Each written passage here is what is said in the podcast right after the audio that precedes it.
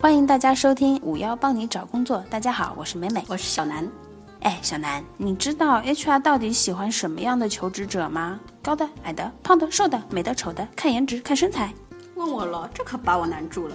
我们还是来听听专业的意见吧。通过对 HR 的采访和调查，罗列出五种最容易被 HR 淘汰的人，希望你听清楚喽，不要成为其中之一。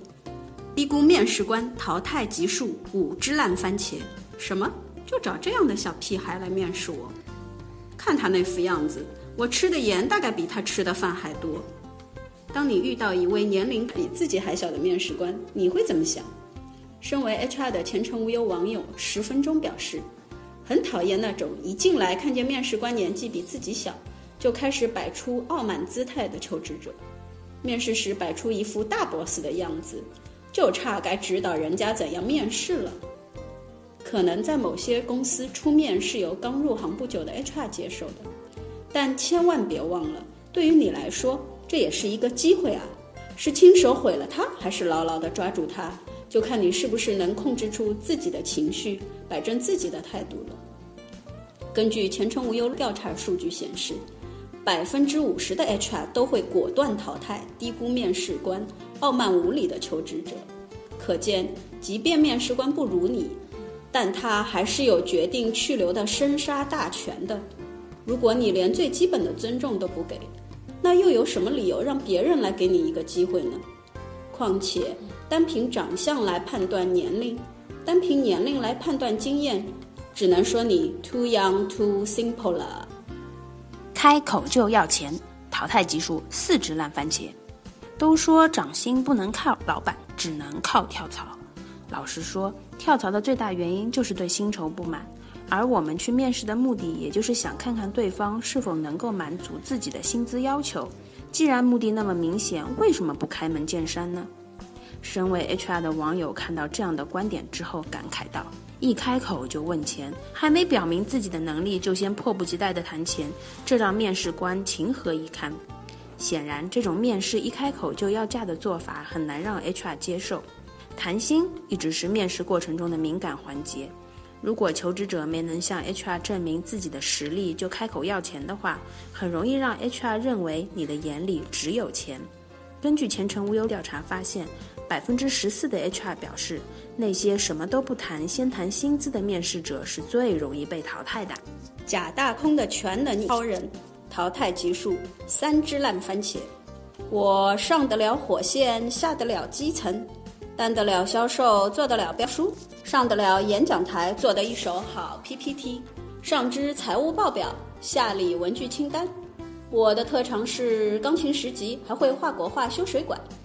我的兴趣爱好从写小说到组乐队，从自驾游到下厨房，从打篮球到品红酒，十分广泛。如果你是 HR，面试时遇到这种人才，是会激动的立马备好签字费挖他过来。还是先做做背景调查，挤去水分，掂掂他到底有几斤几两呢？对于这样的在简历和自我介绍中表示自己经验丰富、能力超强的应聘者，HR 只能呵呵呵了。根据前程无忧论坛的调查数据显示，百分之十三的 HR 明确表示，面试时最容易淘汰这些没实际才能、假大空的候选人。虽说面试考验的主要是工作能力，但没有人是超级英雄。只要你能完成自己分内的工作，你身上存在的或多或少的缺点都是可以理解的，也可以通过团队合作和培训避免。面试时暴露出自己的缺点，并不是最可怕的，最可怕的是作假。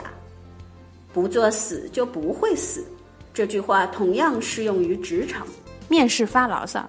淘汰级数两只烂番茄。哎呀，我太喜欢你们的公司啦，喜欢你们的企业文化，喜欢你们的工作氛围。你们不像我上一家公司呢，巴拉巴拉巴拉巴拉。于是，一场面试就变成了你对上一家公司的批判大会。或许你认为这样是在向应聘企业示好，但是如此打击你的 EX，是不是也在变相贬低你自己呢？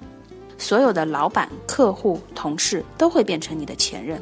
你今天在这里对他们大加指责，那今后是不是也会对我破口大骂？相信每个 HR 看到这样的面试者，脑海里都会出现一个大大的问号。